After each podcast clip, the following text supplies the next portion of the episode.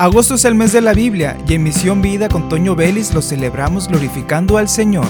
Durante los 31 días del mes estudiaremos textos seleccionados según el capítulo correspondiente al día en el libro de Proverbios, así que quédate para escuchar el mensaje de Dios. Bienvenido. Bienvenidos a Misión Vida, soy Toño Vélez, ya estamos para iniciar el capítulo 19 de el libro de Proverbios. Los primeros versículos son los que vamos a estar viendo, no todos, será algunos salteados, pero llenos de sabiduría. Si nos tomamos todo el capítulo, creo que este podcast duraría más de una hora y no creo que sea algo conveniente a estas alturas. Y estos textos que vamos a ver el día de hoy nos enseñan grandes verdades acerca de la dependencia a Dios, sobre todo el primero, porque comienza tratando la integridad y esta va de la mano con la dependencia a Dios. No pareciera, pero sí lo es. Entonces, la palabra de Dios nos lleva, nos invita a depender de Él. Dice el versículo 1, es mejor ser pobre y honesto que deshonesto y necio. En la cuestión de la economía muchas veces las personas e incluso los cristianos, y no debería de ser así, pero la vida nos enseña muchas veces que las riquezas no lo es todo, no lo son todo en la vida. Para muchos cristianos sí lo es. Miden la prosperidad de Dios, miden la bendición de Dios en cuanto a la economía. Algunos son muy buenos administradores, muy buenos negociantes e inversionistas, hombres de negocios, que claro, Dios bendice la obra de sus manos, la inteligencia que Dios ha puesto en ellos, la dedicación, el esfuerzo que ponen. Claro que Dios lo bendice, pero no es una medida de la bendición de Dios realmente. Porque abarca más la bendición de Dios. Es lo económico, claro, es lo espiritual, es en la salud, es en la protección a la familia, es en los años que tenemos de vida. Y el Señor nos puede dar muchos años de bendición, aunque estemos batallando económicamente. Y quiero que, usted comprenda que la bendición de Dios es a tal grado de que abarca todo eso. Hay personas, y lo mencionamos en, estos días a Pablo, que él trabajaba vendiendo, creando carpas para ayudarse en el ministerio. Pablo dijo, sé estar contento teniendo mucho y en, abundancia o en escasez. Todo lo puedo en Cristo que me fortalece. Y esto va de la mano con ese texto, con este versículo 1. Es mejor ser pobre y honesto. Y claro, es bueno tener abundancia y ser honesto. Claro que sí. Conozco personas que tienen una capacidad económica muy, muy grande porque se esfuerzan, porque estudian mucho, dedican su vida en el trabajo, pero dan primero lugar al Señor y son excelentes personas, llenas de integridad. Y también hay personas con escasez económica que no tienen nada de integridad en su vida, que buscan el tropiezo a los demás para sacarles ventaja, buscan cobrar un interés más a quien prestan y no es por ahí. Pero también hay buenos cristianos íntegros pero pésimos administradores. Y la vida pues les ha ido difícil porque no saben administrarse. Y hay cristianos que dice aquí que ser deshonesto y necio, hay cristianos que no diezman, no ofrendan, no le dan al Señor lo que le corresponde al Señor. Por lo tanto, pues no esperen que el Señor se ocupe en bendecir su vida. Y así es, está en las escrituras. Probadme, dice el Señor. Esto de la integridad es importante, hermanos. No dejemos no permitamos que la falta de integridad ahogue nuestra vida. Hay personas que quieren tener más de lo que ya tienen. No es malo. El problema es cuando te obsesionas con eso, cuando es su prioridad sobre la vida espiritual y al final te vas y dejas todo a otras personas. A veces pierden todo que ni siquiera sus hijos, sus descendientes, su familia disfrutan de lo que trabajó alguien. Lo pierden todo al partir de este mundo y no vivieron una vida plena gozando de las bendiciones espirituales del Señor. no vivieron una vida plena gozando de la presencia de Dios porque estaban ocupados siempre buscando más y más y más y más. Sin poder dormir por estar pensando en que te pueden quitar lo que ya tienes. Porque no hay paz en tu corazón porque cuidas tus posesiones más que tu misma vida espiritual o tu vida física, porque estás estresado, no puedes dormir por pensar de que alguien puede entrar a tu casa y llevarse algo, y revisas tus cuentas siempre no tienes paz, no tienes confianza, no tienes dependencia a Dios. Por eso va de la mano la integridad con la dependencia a Dios, porque el hombre que ve una oportunidad grande, que no la merece, porque alguien olvidó o tal vez alguien perdió en, en la actividad que hacía un monto grande de dinero y lo ve ahí tirado y tiene un nombre, un sobre, un nombre, dirección y no toma ventaja de eso. ¿Por qué? Porque la integridad, aunque él esté con el hambre, ahogándole, la integridad le dice, confía en el Señor. Y el Señor lo bendice después si lo hace. La integridad va de la mano a la dependencia a Dios. Es mejor ser pobre y honesto que deshonesto y necio. Se cuenta de un hombre predicador que batallaba mucho económicamente su esposa estaba a punto de dar a luz y un día va a predicar, le dan oportunidad de predicar para tener pues un poquito de ingreso, un apoyo de parte de esta iglesia a donde él iba a predicar. Entonces sucede que al salir el Señor le indica que la ofrenda que, que le dieron se la pase a alguien más y le dice a tal persona y este hombre se entristece porque ya tenía planes de comer algo que él deseaba, pero obedeció, fue honesto, no fue necio, fue sabio porque aceptó la instrucción de parte de Dios. Y no es que Dios nos hable audiblemente, sino nos pone en nuestro corazón lo que a veces tenemos que dar. Y a usted le ha pasado y se negó a seguir la dirección de Dios o hizo lo que Dios le pidió. Entonces este hombre da su ofrenda pero él estaba sembrando realmente. Sí estaba batallando en escasez, pero honesto. Después pasó que, que en su hogar le robaron, robaron ropa, lo que tenía, esperaban un bebé y les robaron en su hogar. Él daba clases en una escuela cristiana y unos hermanos llegaron y pidieron ver a todos los maestros de esta escuela. Y les dieron una ofrenda a cada uno, pero con él no, no se pararon. Él deseaba, claro, deseaba porque tenía una familia que mantener. Un bebé que venía. Entonces lo mandan llamar. Yo me imagino que tal vez ha de haber pensado, ya me van a quitar este trabajo. Entonces lo llaman, va y le dan una ofrenda especial. Muy buena ofrenda. Y los hermanos se enteraron de la situación del robo, organizaron una colecta de donde venían, lo bendijeron con cosas de, ropa y, y, demás para, para él y la ofrenda. Y resulta que recuperaron lo que le robaron. Dios bendijo la honestidad de este hombre. Así que si estás pasando por una situación económica difícil, y el Señor, realmente el Señor, te está llamando a bendecir a alguien.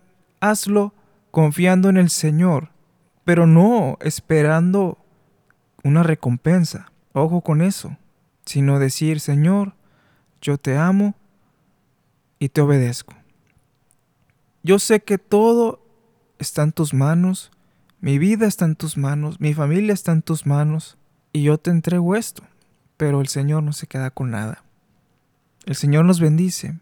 Continuamos con el versículo 3. La gente arruina su vida por su propia necedad y después se enoja con el Señor. No seas sabio en tu propia opinión. Teme Jehová y apártate del mal, dice las Escrituras. Muchas veces queremos hacer algo que el Señor no tiene pensado o planeado para nuestra vida. Queremos aventurarnos a situaciones en las que el Señor no nos no nos está llamando. Y nosotros vamos por nuestra convicción cuando se atraviesa mil y una razones para no hacerlo. Y allá vamos. Si el Señor te dice, Si la misma situación te está diciendo que no tomes ese empleo, que te va a alejar de Dios, pero te aferras por tu falta de dependencia a Dios, te va a ir mal. Y te ha ido mal. Si las señales que nos da la naturaleza, los truenos, los relámpagos a las altas horas de la noche, cuando tú quieres salirte a carretera de vacaciones, te están diciendo de parte de Dios, no lo hagas, pero ya vas, de necio. Tú dices, el Señor me protegerá, Jehová es mi pastor, nada me faltará. Él guardará tu salida y tu entrada desde ahora y para siempre. Amén. Buenísimos que somos para aplicar la palabra, pero con una falta de sentido común grande muchas veces. Y el Señor no está obligado a responder por algo que Él no ha dicho. Él dice que el avisado ve el mal y se esconde. Sí, así dice en la palabra. Nueva traducción viviente dice, el prudente se anticipa al peligro y toma precauciones. El simplón avanza ciegas y sufre las consecuencias y como dice aquí, y culpa al Señor. Entonces no podemos justificarnos y no podemos culpar al Señor de nuestra imprudencia. Confíe en el Señor, dependa de Dios. Si usted está atravesando por una situación económica difícil, no se arriesgue, porque no hay nada tan grande que valga más que su eternidad, que valga más que su vida. De nada servirá culpar al Señor de algo que nosotros nosotros hemos provocado. De nada sirve culparlo porque fuimos nosotros quienes nos arriesgamos. Hay que tener mucho cuidado con lo que hacemos, con lo que vemos. ¿Qué series estamos viendo en televisión? Es que a mí no me afecta todo lo que está sucediendo ahora en, en las escenas. Escenas muy fuera de tono, Últimamente en las series hay escenas muy fuera de tono, películas con escenas muy fuera de tono, pero ya vamos, arruinamos nuestra vida por nuestra propia necedad, estamos sembrando lo que estamos viendo, algo en nuestro corazón que después va a detonar en algo que no debería haber pasado. Dice que el simplón sigue adelante, avanza ciegas, pero sufre las consecuencias. Si usted está en esa situación y dice, yo veo esa serie y no pasa nada, hermano, déjeme decirle que sí va a pasar algo. No siembre en su corazón cosas por necedad y después culpe al Señor. No podemos, hermanos, jugar con fuego. No sea como ese polluelo que asoma la cabeza fuera del gallinero en donde está un animal que quiera comérselo y va y, le mueve y se asoma y ve que viene corriendo el animal a comérselo y él huye, pero llega un punto en que ya se le queda atorada la cabeza y no puede zafarse y va al otro y lo consume. Así es cuando estamos coqueteando con la necedad, en el pecado, en las cosas que no debemos hacer hasta que caemos. No me afecta, hermano, no me afecta ver esa serie, no me afecta ver esas escenas. Pastor, me siento mal porque ahora veo a mi pareja y ya no me atrae porque he visto muchas personas en las series de televisión muy atractivas y ahora la veo y pienso, ¿por qué no es así ella? Suena muy crudo esto, pero es una realidad que muchos hombres están viviendo. Hay tantas más cosas que podríamos decir acerca de esto, pero usted tome control de su vida, tenga dominio propio y sepa qué es lo que está viendo, tenga control de su vida para no dejarse llevar por eso y póngase a ver otras cosas. Hay devocionales, hay libros cristianos muy interesantes, hay novelas cristianas muy interesantes. Usted puede leer las novelas como Un amor redentor, búsquela, es una muy buena novela. Y otras más de la autora. Y ocupe su mente en otras cosas. Y como hemos dicho últimamente, sobre Filipenses 4:8. Por lo demás, hermanos, todo lo que es verdadero, todo lo honesto, todo lo justo, todo lo puro, todo lo amable, todo lo que es de buen nombre, si hay virtud alguna, si algo digno de alabanza, en esto pensad y complementa lo que dice aquí la Biblia. La gente arruina su vida por su propia necedad, pero no aquel que piensa en lo verdadero, lo honesto, lo justo, lo puro, lo amable, lo que es de buen nombre, en lo que hay virtud alguna, en lo que si hay algo digno de alabanza, en eso piensa. Ocupa su mente y eso lo aleja de cometer terribles errores que luego culpa al Señor. O peor, culpa a los demás de lo que usted está provocando. Pues no, hermano, no, no se puede. Y ya para terminar, el versículo 4, las riquezas atraen muchos amigos, la pobreza los aleja a todos. Hermanos, tenga los ojos abiertos a quien abre usted su corazón para amistad. Ojo, hay que ser amables, hay que bendecir a todas las personas que podamos. Pero una amistad real, y hablábamos sobre cómo ser amigos, verdaderos amigos que edifican a los demás, de ese tipo de amistades rodéese porque en el momento en que usted esté atravesando por alguna situación difícil, lo van a ayudar, van a bendecir su vida, se van a preocupar por usted. Y usted cuando ve a alguien atravesar por una situación económica, entre más se mete con Dios, más se va a mover su corazón a darle, a apoyar al que está batallando. Rodéese de personas así. Y los demás que no, Ore por ellos, sea amable con ellos, sea un cristiano, un buen cristiano con ellos, pero mantenga siempre cerca a quienes son personas de un corazón honesto que van a estar con usted en los momentos difíciles. Es bonito que como familia en la fe tengamos esa protección los unos con los otros. Es bonito, hermanos, corresponder a los demás y dar ese amor de hermanos. Como discípulos de Cristo, porque la gente ve lo que estamos haciendo, la gente observa y habla bien de nosotros, pero si actuamos mal, si le damos la espalda a los que em, caen en algún problema económico, en alguna escasez, la gente también lo ve y van a hablar mal por nosotros. Ahí no glorificarán al Padre, pero nosotros en nuestro buen comportamiento provocaremos que ellos quieran acercarse al Señor porque saben que somos personas de confianza, personas en quien se puede acercar cuando la situación está muy difícil porque usted no va a estar aferrado como necio, deshonesto, sino que usted va a bendecir. Va a ser una persona, aunque sea en la escasez, va a ser honesta, así como en la abundancia, va a ser honesto también y va a bendecir, va a ayudar, va a dar.